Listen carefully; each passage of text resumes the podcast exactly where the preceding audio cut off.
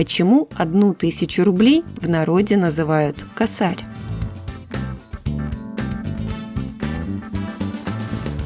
Большинство исследователей полагает, термин «косарь» появился в жаргоне в первые десятилетия XX века.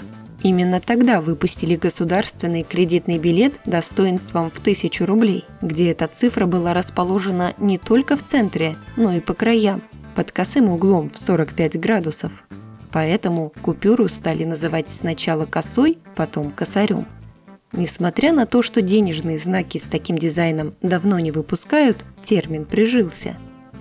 У банкноты в тысячу рублей были и другие названия – кусок, тонна, штука. Но они появились уже не так давно, в 90-х годах, когда произошло обесценивание рубля.